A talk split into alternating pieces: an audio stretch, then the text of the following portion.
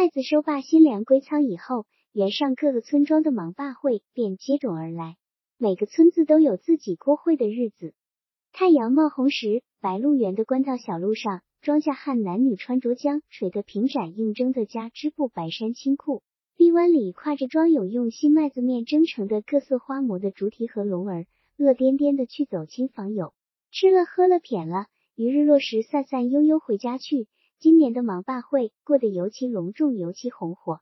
稍微大点的村庄都搭台子演大戏，小村小寨再不行也要演灯影耍木偶。形成这种盛况空前的热闹景象的原因不言而喻，除了传统的庆贺丰收的原意，便是平息了黑娃的农协搅起的动乱。各个村庄的大户绅士们借机张扬一番欢庆升平的心绪。四到贺家房的忙罢会日，贺耀祖主持请来了南园上。久负盛名的麻子红戏班联演三天三夜，把在贺家房之前演过戏的大村大户压倒了、扇住了，也把原上已经形成的欢乐气氛推到高潮。这是一年里除开过年的又一个轻松欢乐的十月，即使像白嘉轩这样严谨之家的大庄稼主户，也表现得十分通达贤明的态度。日头还未落下园去，白嘉轩站院庭里宣布：今个喝汤喝早些。喝了汤，都去贺家房看戏。我在屋看门。他又走出大门，走进牲畜圈场，对刚刚背着一笼苜蓿回来的陆三说：“三哥，金黑你去看戏，我来经管牲口。”麻子红金黑出台唱的是哪首戏？葫芦玉。陆三推让说：“你去，你去，人也爱看戏看。”白嘉轩说：“我跟麻子已经说妥，给贺家房唱毕，接着到咱村唱。咱白鹿村的会日眼看也就到了吗？”咱村唱起戏来，我再看。陆三马多着一串串紫色花絮的木须从笼里掏出来，马骑落堆在闸墩跟前。白嘉轩接起铡刀刃子，陆三跪伏下一条腿，把一撮撮木絮拢起来，喂到铡刀口里去。白嘉轩双手压下铡刀，咔哧一声，切断的木絮齐刷刷扑落到脚面上，散发出一股清香的气味。从土打围墙上斜泻过来的一抹夕阳的红光照在主仆二人的身上。陆三接着给水缸里挑满了水，然后推了几车晒干的黄土垫了圈，再把牲口牵回圈里，拌下一槽苜蓿，拍到了肩头前进后，背上的土卸到前院屋里去喝汤。陆三是个戏迷，逢着哪个村子唱戏，甚或某户人家办理丧事，有吹鼓手为死人安堂下葬唱乱弹。他都要赶去看一场，听一回，过一过戏瘾。牛犊念书不开窍，整日架跟陆三犁地种庄稼，务弄牲畜，也就跟着瘸三染上了戏瘾。喝毕汤以后，暮色苍茫里，陆三扎着烟袋，跨谷旁边跟着牛犊走出白鹿村看戏去了。白孝文也是个戏迷，白鹿原上百分之九十以上的男人，无论贫富贵贱，都是秦腔戏的崇拜爱好者。看戏是白孝文唯一的喜好，唯一的娱乐。白孝文已经被确立为白鹿两姓族长的继任人，他主持修复祠堂、领送相约族规、惩罚田小娥私通的几件大事，树立起威望。父亲白嘉轩只是站在后台为他撑腰壮胆。孝文出的门来，从街巷里端直走过来，那些在阴凉下裸着胸膛给娃娃喂奶的女人。慌忙拉扯下衣襟来捂住了奶子，躲回屋去。那些在撵道里围观公狗母狗交配的小伙子，远远瞧见孝文走过来，就立即散开。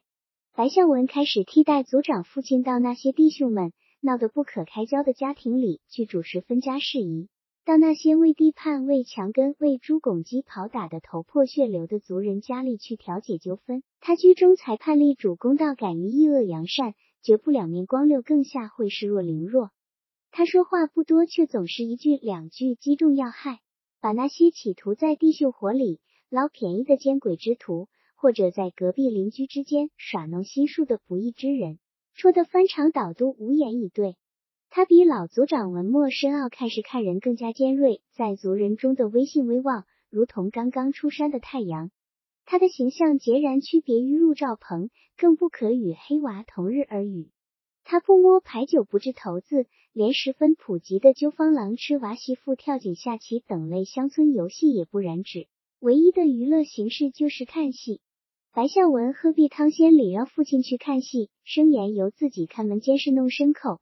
白嘉轩老然说：“你去看去，你叫你屋里人也去。天热睡不下炕。”白孝文再到上房问奶奶去不去，然后又问母亲去不去。奶奶和母亲既然都不去，他就再没有去问自己的屋里人。他拿了一把竹皮扇子出门上路了。贺家房的戏楼前人山人海，浓烈的旱烟气儿。和着汗酸味儿在戏台下形成一个庞大的气团，令人窒息。戏楼两边的台柱上挂着两个盛满清油的大碗，碗沿上搭着一条粗脸，上冒着滚滚油烟。赤红的灯火把台子上的演员照得忽明忽暗。本戏《葫芦玉》之前加演折子戏《走南洋》，被王莽追赶着的刘秀慌不择路，饥渴交困。遇见一位到田里送饭村姑，戏剧便在刘秀与这位村姑之间展开。刘秀此时没有了皇帝的架势，纯粹是一个死皮赖娃，不仅哄唆的村姑向他奉献出篮子里的蒸馍和瓦罐里的麦仁汤，而且在吃饱喝胀有了精神之后，便耍骚使拐调戏起村姑来了。今日里吃了你半个馍，我封你朝阳做正官。刘秀唱着许诺着，就伸手去摸村姑的脸蛋儿。今日里吃了你两个半个馍，我封你朝阳做正宫。刘秀唱着许诺着，又撩起腰带，摔到到村姑的钱当里。麻子红出演村姑，天生的娇嫩甜润的女人嗓音特富魅力，人们已经忘可了。她厚厚的脂粉下打着落儿的大小麻窝儿，被她的表演倾倒了。村姑对刘秀死乞白赖、打混骂俏、动手动脚的骚情举动。明着脑，暗着喜，撅嘴，撅斜眼，让半推半就，实际上好的那个调调儿。麻子红把个村姑演的又稚又骚，台下一阵阵起哄叫好，打呼哨，小伙子们故意拥挤着朝女人身上蹭。白孝文站在台子靠后人群稍微疏松的地方，瞧着刘秀和村姑两个活宝在戏台上打情骂俏、吊膀子，觉得这样的酸戏未免有碍观瞻，伤风败俗，教唆学坏。到白鹿村过会时。绝对不能点演这出走南阳。他心里这样想着，却止不住下身那东西被挑逗、被撩拨的疯胀起来。做梦也意料不到的事突然发生了，黑暗里有一只手抓住了他的那个东西。白孝文恼羞成怒，转过头一看，田小娥正贴着他的左臂站在旁侧，斜溜着眼睛瞅着他，那眼神准确无误，明明白白告诉他：你要是敢吭声，我也就大喊大叫。说你在女人身上耍骚，白孝文完全清楚那样的后果，不言而喻。聚集在台下的男人们当即会把他锤成肉坨子。一个在戏台下趁黑耍骚的瞎熊，不会得到任何同情。白孝文恐慌无主，心在胸膛里突突狂跳，双腿颤抖，胸子里一片昏黑，喊不敢喊，动不敢动，伸着脖子僵硬的站着，佯装看戏。戏台上的刘秀和村姑。愈来愈不像话的调情侠呢？那只攥着他下身的手，暗暗示意他离开戏场。白孝文屈从于那只手固执坚定的暗示，装作不堪恶热，从人窝里挤出去。好在黑咕隆的戏场上，没有谁认出他来。那只手牵着他离开戏场，走过村边的一片树林，斜插过一整尚未翻耕的麦茬地，便进入一个破旧废弃的砖瓦窑里。钻进破烂的砖瓦窑，白孝。文才感到真正的恐惧。砖瓦窑、大土豪、猪狗猫，他和他惩罚过的白鹿村最烂脏的女人，竟然钻进猪狗猫交配的龌龊角落里来了。一旦被某个拉屎尿尿的人察觉了，就不堪设想其后果。他很自然的想到逃跑，逃离破砖窑，一踏上大路就万事大吉了。和这个女人多在一会儿，都潜伏着毁灭的危机。他转过身，抬肢就跑。脑门碰撞到低矮的窑门上，也顾不得疼了。刚跑出窑外几步，田小娥就后边大叫起来：“来人哟，救命呀！”白孝文糟蹋我离跑了。白孝文吓得腿发软，急忙收住脚，立时听不见他喊叫了，跑不了了。这狗东西把人缠死了。白孝文猛地转过身，又走进破砖窑的门洞，抡开胳膊抽了田小娥一记耳光。田小娥却顺势抱住他的胳膊。不还手也不反抗，仰起头瞅着他的脸，低声嗔气的说：“哥呀，你打你打死妹子，妹子也不恼。”瓦罐似的砖窑顶口卸下蒙蒙的星光，田小娥的眼里透出两束亮晶晶的光点，柔媚动人。一缕奇异的气息刺激她的鼻膜，凝聚在胳膊上、拳头上的力量悄悄消融，两条胳膊轻轻的垂落下来。田小娥说：“哥呀，你看我活到这地步还活啥哩？我不活了，我心绝了，我死呀！我跳到池，我不想在人世栽了。我要你亲妹子一下，妹子死了也心甘了。”白孝文的心开始颤抖，斥责道：“你胡气乱呆些啥？”田小娥说：“哥呀，你正经啥哩？你不看看皇帝吃了人家女人的馍，喝了人家的麦仁汤，还逗人家女子哩？”说着，扬起胳膊勾住孝文的脖子，把他丰盈的胸脯紧紧贴压到他的胸膛上，踮起脚尖往起一纵，准确无误的把嘴唇对住他的嘴唇。白孝文的胸间潮起一阵强大的热流。这个女人身上那种奇异的气味愈加浓郁，那温热的乳房把她胸脯上坚硬的肋条融化了。她被强烈的欲望和无法摆脱的恐惧交织的十分痛苦，在她痛苦不堪、犹豫不决的短暂僵持中，感觉到她的舌尖毫不迟疑的进入她的口中。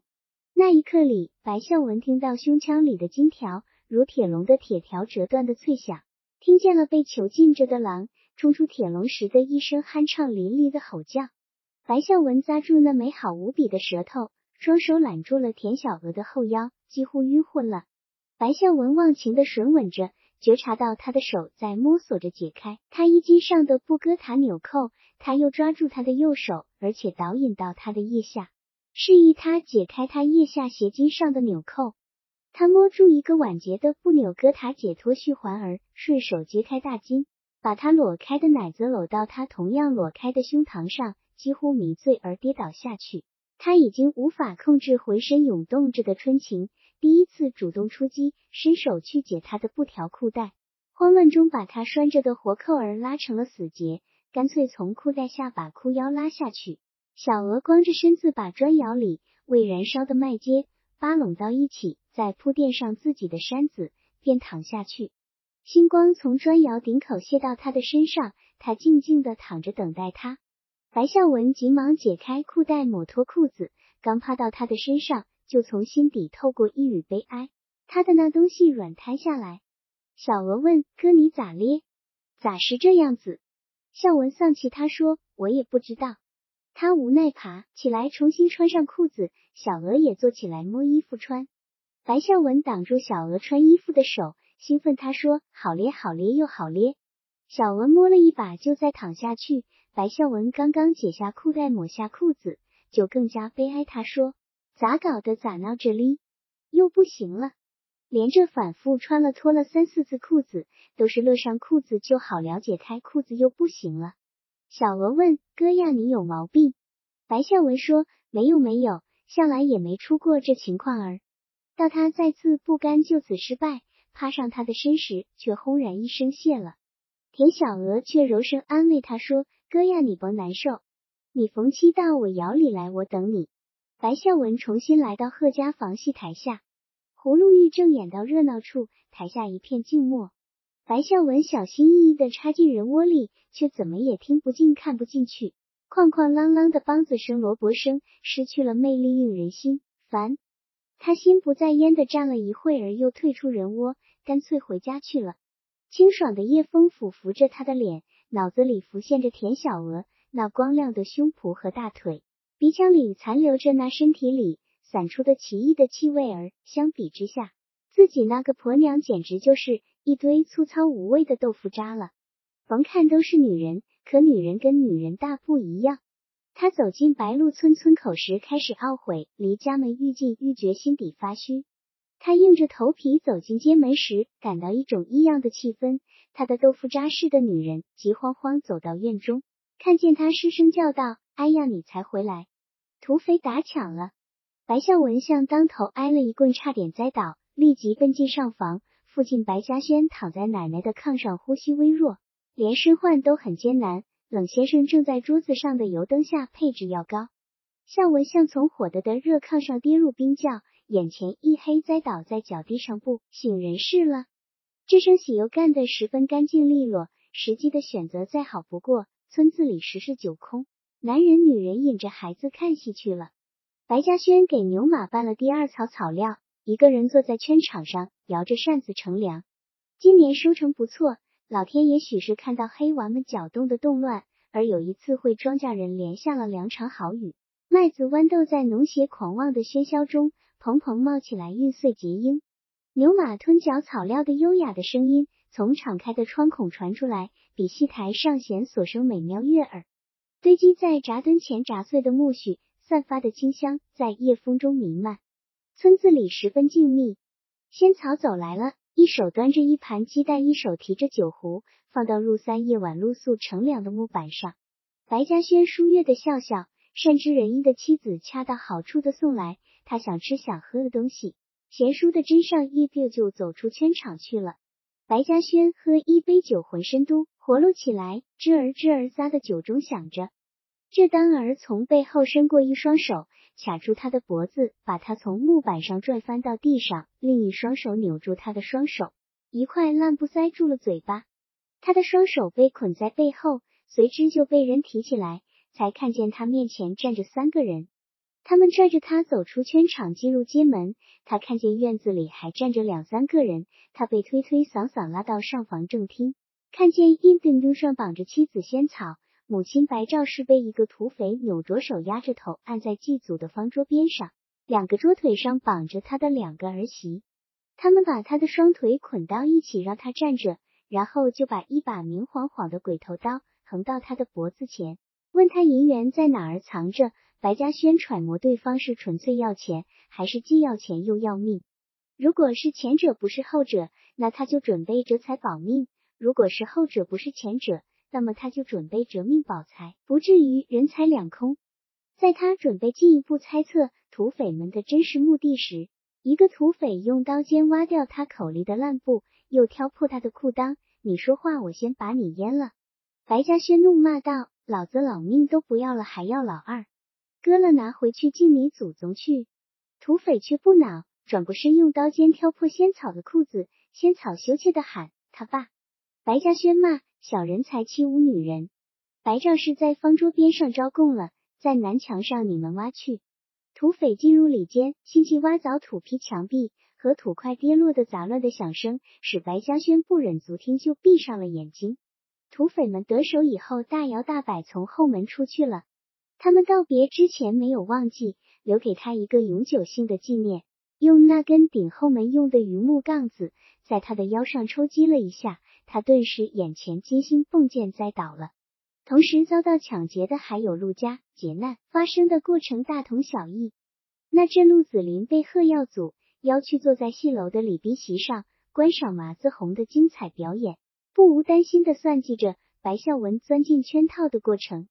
陆子霖女人娘家在贺家房，午饭后跟着前来叫他的侄儿回娘家看戏去了。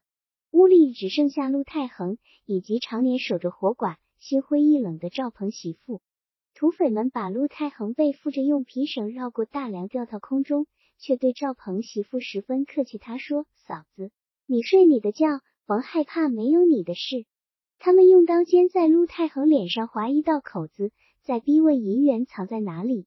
陆太恒叫着喊着骂着，却终不说银元的藏处，直到老汉脸膛、胳膊、胸脯、脊背、大腿被刀尖拉成像碎布条一样稀烂。土匪们把所有墙壁都挖得坑坑洼洼，把箱子柜子都翻得乱七八糟，把铺地的方砖接起来挖下去，仍然没有找到银元。土匪们仿效田福贤、陆子霖整死贺老大的弄法，把陆太恒从屋梁上蹲下来，再拉皮绳吊起来，又松开皮绳蹲下来，反复蹲了几次，直到蹲的陆太恒骨头断裂，尻子里涌出一堆鲜血，搅和粪便，又在当胸戳了一刀。白鹿原刚刚吵起，芒八会的庆贺气氛和生平景象一下子低落了。一些准备演戏的村庄纷纷改变了主意，没有心思和兴趣组织唱戏的事了。芒八会开始笼罩上恐怖的气氛，白狼的传闻再度神秘的流传。遭诱后的第二天早晨，陆家和白家的街门上都发现了土匪留下的手迹。白狼到此，新老亲戚见面以后。没有多少兴致交谈收成，白狼的种种传闻在酒席茶桌上成为热门话题。抢劫白鹿两家的白狼和烧毁白腿乌鸦冰凉台的白狼，有几只水血不食肉的白狼被连结在一起。有人说，在驿道里看见过一对脱皮掉毛的老白狼，引着一大群狼子狼孙骚扰抢劫时像两腿的人。遇到抵抗打击时，全现出四条腿逃窜了。漩涡的中心反倒是平静的。白嘉轩已经清醒过来，接受冷先生的悉心治疗。治疗分两套措施同步进行，每天早晨空腹时和睡觉前煎服汤药，间隔一天也有冷先生亲自给腰部伤喂上果蝉膏药。白嘉轩不能翻身转腰，死死的仰躺在炕上接待前来看望他的亲戚好友和乡邻族人。他没有愤恨，没有伤感，甚至连剧烈的痛楚也不生唤出来。平静淡漠的接受热切异诚的问候和安慰。七八天以后，腰伤刚见明显好转，背上和臀部压出的褥疮红肿化脓引起高烧，白嘉轩几次烧得昏迷。仙草整天事后在炕边端屎端尿擦洗身子，仍然没有能够阻止褥疮的发生。冷先生重新开了药方主治高烧，给褥疮配制了外敷药面儿，白嘉轩终于从又一次危机里缓活下来。显然变得十分虚弱了，他微微喘着气对向文说：“你整天立在炕跟前做啥？该死的话，你立在这儿也不顶啥咖。你该弄啥快弄啥。”向文显得忧愁而又凄惶，那个破烂砖瓦窑的景象刻画不开的基石，整得他心虚神意痛苦不堪。白嘉轩以为儿子为自己煎熬操心，就问：“咱村过会的日子快到咧？”给戏班子磨面买菜的事安顿停当了没？白孝文说：“现在还演啥戏哩？我跟麻子红把戏退咧。”白嘉轩瞪着眼问：“谁叫你退戏？”孝文解释说：“咱家遭了难，子林叔家刚刚过罢丧事，谁还有心演戏凑热闹？我跟子林叔商量了，就说算咧不演戏咧。”白嘉轩摆一下头嘲弄的笑了，说：“定要演的戏就要演，不能退。”你把你子林叔叫来，我跟他说。陆子霖头上挽着手孝的百步圈来了。白嘉轩说：“子霖，你听我一句话，这戏一定要演，底里吗？缓后我再给你说。”陆子霖还陷在深沉的悲痛和仇恨里，对演戏仍然提不起兴趣。白嘉轩说：“土匪这是想看你我的哭丧脸儿哩，明白吧？偏给他个不在乎的笑脸，明白吗？”所有亲朋好友，包括田福贤前来看望的时候，白嘉轩都保持着一种不失体面的大家风范。唯有姐夫朱先生走进来时，他显得难以抑制的动情。他不顾朱先生和家人的百般劝阻，硬是要坐起来，疼得他渗出一头虚汗，才在妻子仙草店给他的被子上斜倚起来。白嘉轩开门见山的说：“哥呀，你甭听人说白狼长白狼短的混话。”不是白狼是黑狼，朱先生虽然明智，却一时解不开白狼黑狼的隐喻。白嘉轩就一语道破，这是黑娃做的活。朱先生不由一惊。白嘉轩清清白白记得，土匪得手后大摇大摆走出后门时，一个土匪像记起一件未办完的事一样，反身又走进后门，顺手从后门背后捞起了那一木杠子，走到他的跟前。在抡起杠子之前，那个土匪说。你的腰挺得太硬太直了。对这句似乎耳熟的话，来不及回忆对证，他腰里就挨了致命的一击，昏死了。白嘉轩经冷先生抢救活来后的第一个反应，就是那个土匪拦腰抽击之前的那句话。他努力追寻关于这句话的记忆，终于想到了陆三。等到在他炕前只有陆三一个人的时机里，白嘉轩像聊闲话那样，不经意的问三哥。你记得不记得有这回事？黑娃逃学，我给他买了笔墨纸砚，叫他念书。他给你说了一句：“我嫌家轩叔的腰挺得太硬太直。”有这活没这话？有有有，那驴日说过不止一回哩。陆三说：“我叫他来给牛割草，他说过这话。我叫他替我来顶工，他硬要跟家道到渭北去熬活，就是不上这儿来。还是那句话。”我嫌家轩叔腰挺的大硬太直，我害怕。你这会儿咋想起这话了？白嘉轩闭上眼睛，似乎很疲惫的说：“我躺在炕上，脑子闲了乱想哩。白嘉轩向姐夫朱先生详细说了他的确凿无疑的证据：土匪白狼就是黑娃。哦，这下是三家子争这一个奥了。朱先生超然他说，原先两家子争一个奥字，已经煎得满园都是人肉味儿，而今再添一家子来煎，这奥子成了抢手货，忙不过来了。白嘉轩听着姐夫的话，又想起朱先生说的白鹿原这下变成奥子拉的话，那是在黑娃在农协倒台以后，田福贤回到原上开始报复行动不久。白嘉轩去看望姐夫，企图听一听朱先生对乡村局势的判断。朱先生在农协潮起和潮落的整个过程中保持缄默，在岳维山回滋水田福贤回白鹿原以后，仍然保持不介入。不评说的超然态度，在被七弟追问再三的情况下，就撂出来那句“白鹿原这个成了奥子了”的话。白嘉轩后来对田福贤说这话时，演绎成白鹿村的戏楼变成奥子了。白嘉轩侧身倚在被子上，瞧着姐夫，琢磨着他的隐隐晦晦的妙语。两家子自然是指这家子国民党和那家子共产党，三家子不用说是指天上黑娃土匪一家子。白嘉轩说。黑娃当了土匪，我开头料想不到，其实这是自自然然的事。黑娃却已成了上匪。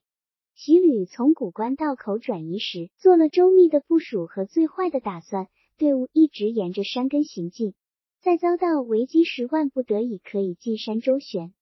在开赴预定集结地点之前，骑旅长在战前动员中讲述了七步师的历史故事。他说：“老掌柜的死了，大哥要拿家事了。”大哥想到六七岁的小兄弟，现实虽则撞不动他的壮腿粗腰，可小兄弟总是一年一年往大的长哩，长大了即使不跟他争掌柜的权利，也得平分一半家业呀。大哥痛恨他妈为啥要多生这个祸害。台下的士兵腾起一片笑声，黑娃也笑了。骑旅长接着说：“大哥就想，干脆趁他还没长大，把他掐死算了。”同志们，中国现在就是这个样子。我们就是那个要被黑心的哥哥掐死的小兄弟，他的手已经掐到我们的脖子了。我们能像曹植那样唱一诗乖乖儿的送死？这支队伍到达一个原上就驻扎待命。那原和白鹿原十分相像，那里的几十个村子同样闹过农协，而且现在还挂着农协白地绿字的牌子。许多村子的农协头儿。领着农协会员给部队送来了米面猪肉蒸熟的馍馍压好的面条。三天后的一个夜晚，中国北方最大的一次共产党领导的军事暴动发生了。那是一场从一开始就注定失败的战争。开头的小小的胜利和接连着的彻底溃灭都是无法改易的。从打响第一枪到枪声，在整个战场冷静下来，习旅长的指挥部不断向战争的前沿推进。黑娃从只听的枪响到看见战壕，枪弹夜出的火交交织成一幅美丽的网，像阳春三月母亲在地上绷着金线，看着倒地杨花运碎的麦田里的各种姿势的尸体和一张张扭曲的面目全非的脸孔，黑娃没有愤怒，没有悲伤，也没有一丝害怕。战争原来就是这个样子，战争不过就是这个样子。直到习旅长下令让他把全部警卫一个不留带上去进入战壕时，黑娃似乎才有了知觉，才感到某种难过。习旅长，你跟前不能一个不留啊！我现在已经不重要了，重要的是这场仗。习旅长吼起来：“同志们，把你的能耐用到前沿上去！黑娃，你不是有三只眼吗？把三只眼都盯紧大哥的黑心窝打，打不死他也要砸断他一条腿。”黑娃就决定不再争辩，决定服从命令，率领警卫排进入人手稀少的战壕。骑旅长挥了挥手说：“同志们，把能耐可不用到，唱七小时上去哇！”那一刻，黑娃看见习旅长眼中有一缕绝望的柔情和一缕绝望的悲哀掺和着的动人的神光。这是他最后看见习旅长的一眼，那神光就永久的留在他的记忆里。进入战壕里头的战斗。远不及他的逃亡印象深刻。进攻和溃败时都没有害怕，而逃亡时却如惊弓之鸟。那原因是端枪瞄准大哥的士兵时，他已经豁出去了；而逃亡时，他不想豁出去了。他率领的警卫排谁死了谁活着，谁伤了谁跑了，习旅长死了活了撤走了，到哪里去了，一概不明。黑娃被露水激醒时，看见满天星光，先意识到右手里擦着的折腰子短枪，随之意识到左手抓着一把湿漉漉、黏糊糊的麦穗，最后才意识到肩膀挨了枪子而受了伤，伤口正好与上次袭旅长被黑枪子射的相吻合。他站起来，摇摇手臂，似乎还不要紧，就绕过一个个横竖摆列着的尸体，朝东南方逃去。脚下是绵茸茸的被壤箭，倒塌的麦子的青杆绿穗儿，辨不清大哥的士兵和战友的尸体，反正都像下收时割倒捆树的麦个子摆在田野里。他走着跑着，直到看不见尸体，直到站立着的麦子挡阻脚步时，才又放缓下来，从黑夜终于走到黎明。齐腰高的麦田小路上，走来一位拉牛扛犁的老汉，在甜润润的晨风里唱着乱弹，兴致很好，嗓门也很好。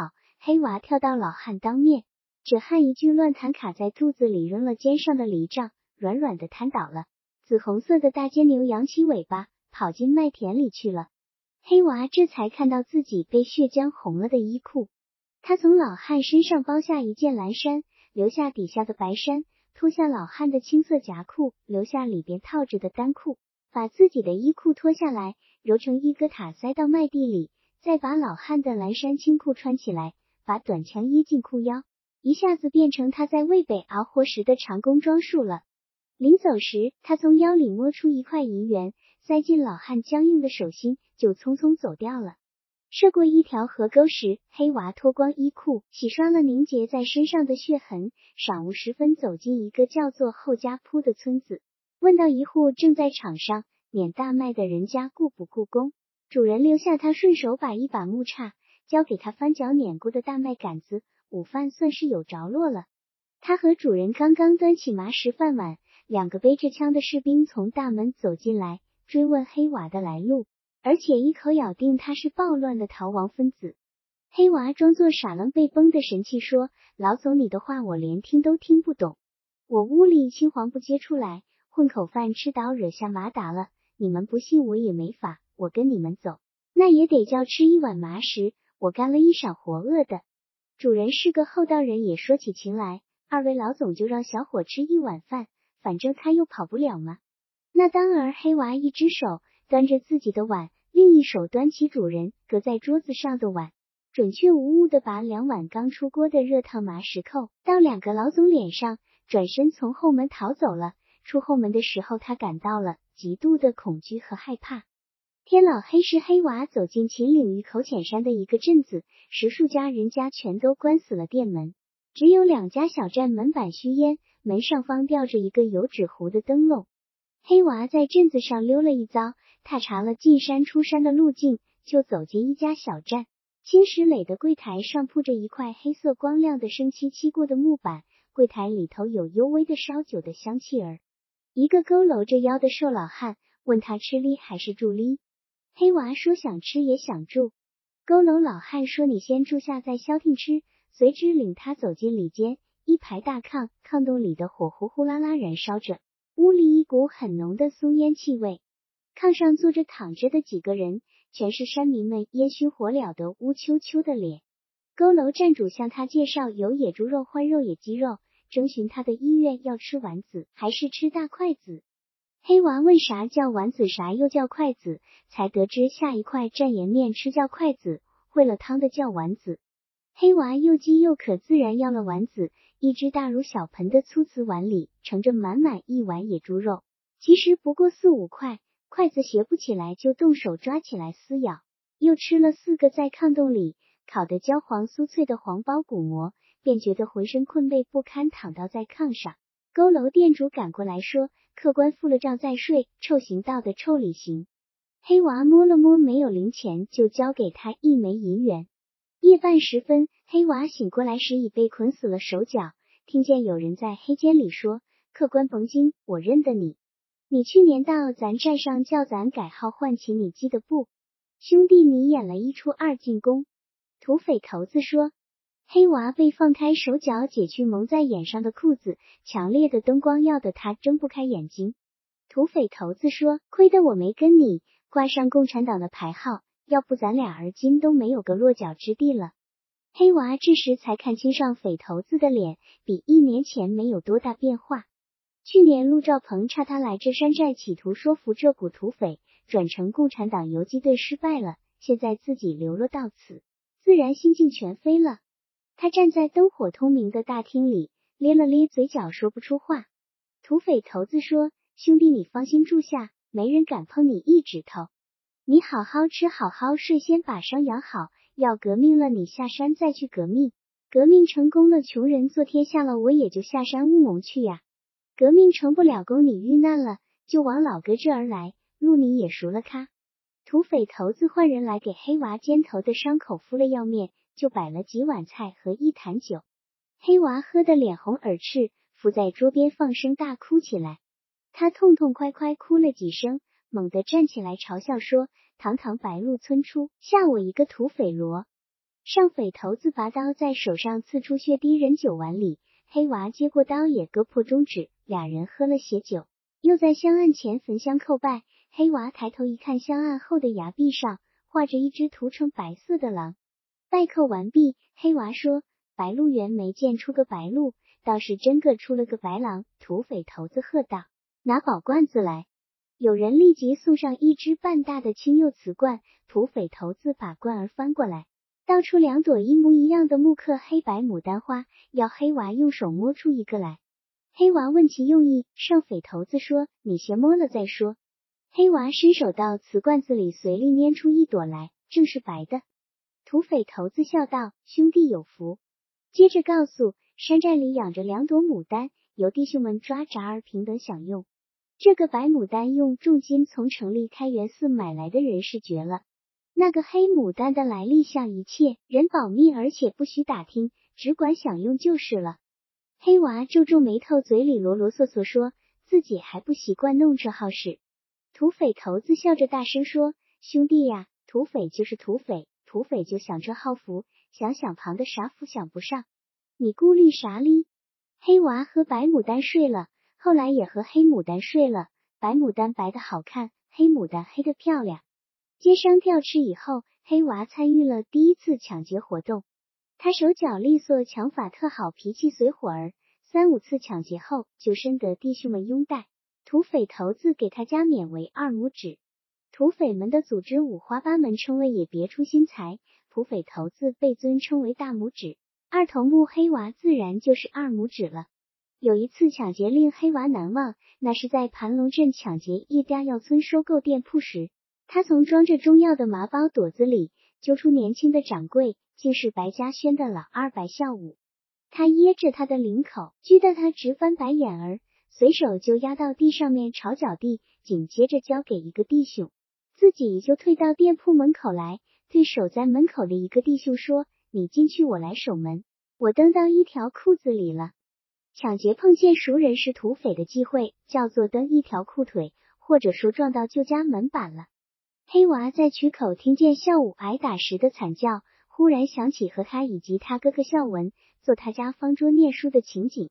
洗劫白鹿村白嘉轩和陆子霖两家的具体行动方案是黑娃一手设计的，纯粹是为了报复白嘉轩在祠堂用刺刷惩治小娥的事。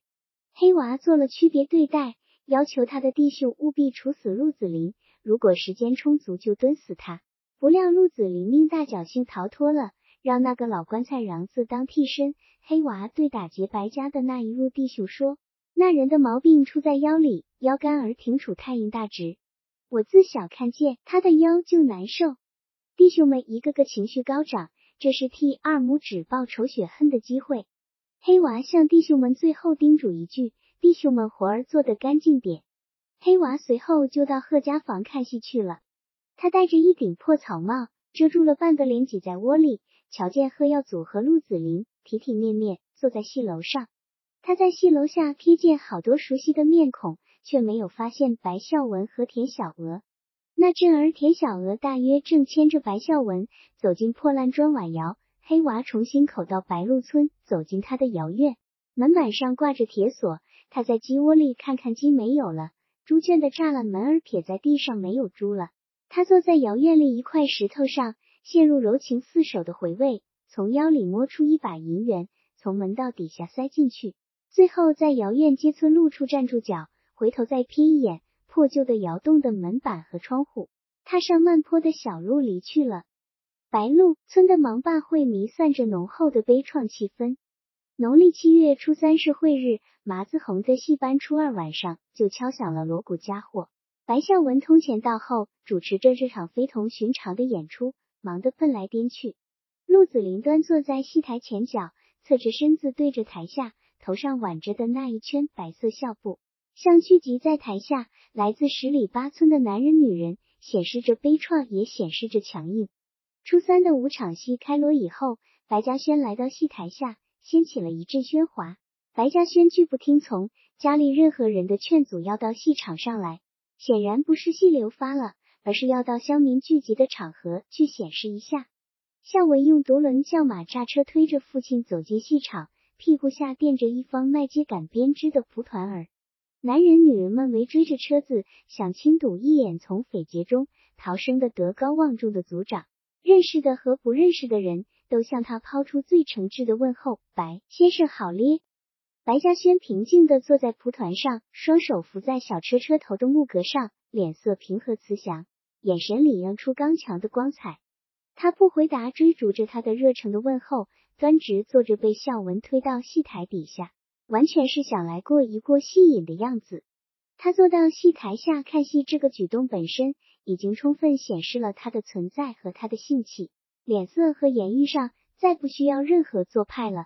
白嘉轩看见田福贤走上戏楼，坐在陆子霖旁边，和陆子霖说了两句什么话，俩人一起走到台口，向他伸出了了共产党就得下不守信义的毛病了。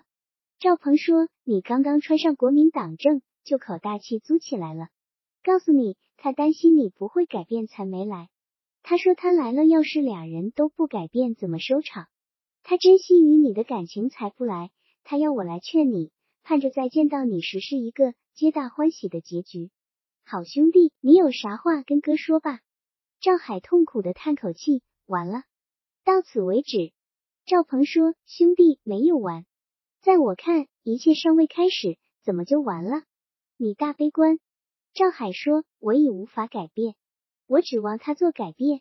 他委托你来，就证明他不会改变了。他要是会改变，你也不必来找我了。”你肯定是他的领导吧？赵鹏说：“你们两个都指望对方改变，可以坐下来好好谈谈，心平气和的谈谈，不要一见面先逼对方改变自己的信仰。暂且谈不到一块也不要紧，等三年两年也未尝不可。三两年里大家都经见的更多了，判断和认识是非的能力也提高了，也许就会发生变化。”赵海说：“那好吧，你告诉他。”我后天想回乡下看看父母，只能待一天。回来后部队就要开拔了。赵鹏说：“白灵一定要见你一面，让我跟你约定时间。既然你后日要回原上，你们明晚会面吧？你说在哪儿方便些？”赵海说：“算了，不见了。既然谁也改变不了谁，见了也没个好结果，反倒叫人难受。你告诉他，我等待他的话。”赵海从原上探视口到城里，改变了和白灵不再见面的打算。当晚又一次找到皮匠的铺子，白灵以为赵海有了转机而欣喜，当即和赵海走出二姑的铺店，两人又转到那个抛掷铜元的园子里。白灵动情，他说：“我以为再见不到你了哩，赵海哥，你也太倔了，一回谈不拢，二回连面也不见了，真有点国民党翻脸不认人的通病。”赵海却火起来，算了吧，白灵，我不说远处的事，你回咱原上走走看吧。共产党在原上搞了一场啥样的革命，你去看看吧。赵鹏用下一杆子啥人，你打听打听一下吧。陆黑娃和老大白星儿、田小娥之流，既是一帮死猫赖狗，凭这些人能完成国民革命？他们懂得革命的一分意思吗？他们趁着革命的风潮胡成乱整，充其量不过是。荒年灾月饥民吃大户的盲动，白灵的那一缕温情顿然冷寂，忽闪闪窜上一股火气，他的强盛的气性迅速恢复，迅即做出反应。赵海哥，一年多不见，你长了身体，长了知识，也长了不少的贵族口气啊。赵海说：“你用列宁的理论判我为贵族，并不过分。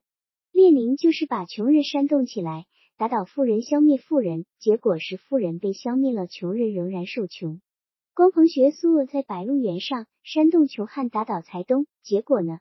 堂堂的农协主任陆黑娃堕落成了上匪，领着土匪抢银元，刀劈了俺爷，又砸断了家轩叔的腰杆子。”作为农协主任没有达到目的的，当了上匪却轻而易举的达到了。你叫我还能信，还能再入共产党吗？黑娃们干不成共产党的革命，可以当土匪，我可不行呀。白灵说：“你听没听到贺老大怎么死的？你听过、你见过把人从高空蹲下来的施行吗？共产党就要发动，被压迫者推翻压迫者，建立一个没有剥削、没有压迫的自由平等的世界。”赵海说：“我们走着瞧吧，看看谁的主意真正救中国。”俩人不欢而散。思想上的尖锐对立减轻了他和他感情上的依恋。分手的时候，远不及第一次那样沉重如坟。陆兆海仅走几步又停住脚，回过头去，看见白灵也站在那儿，人力不动。他走过去对他说：“我明天就要开拔了。”他已忍不住滚下泪珠来。赵海哥。我还是等着你回来。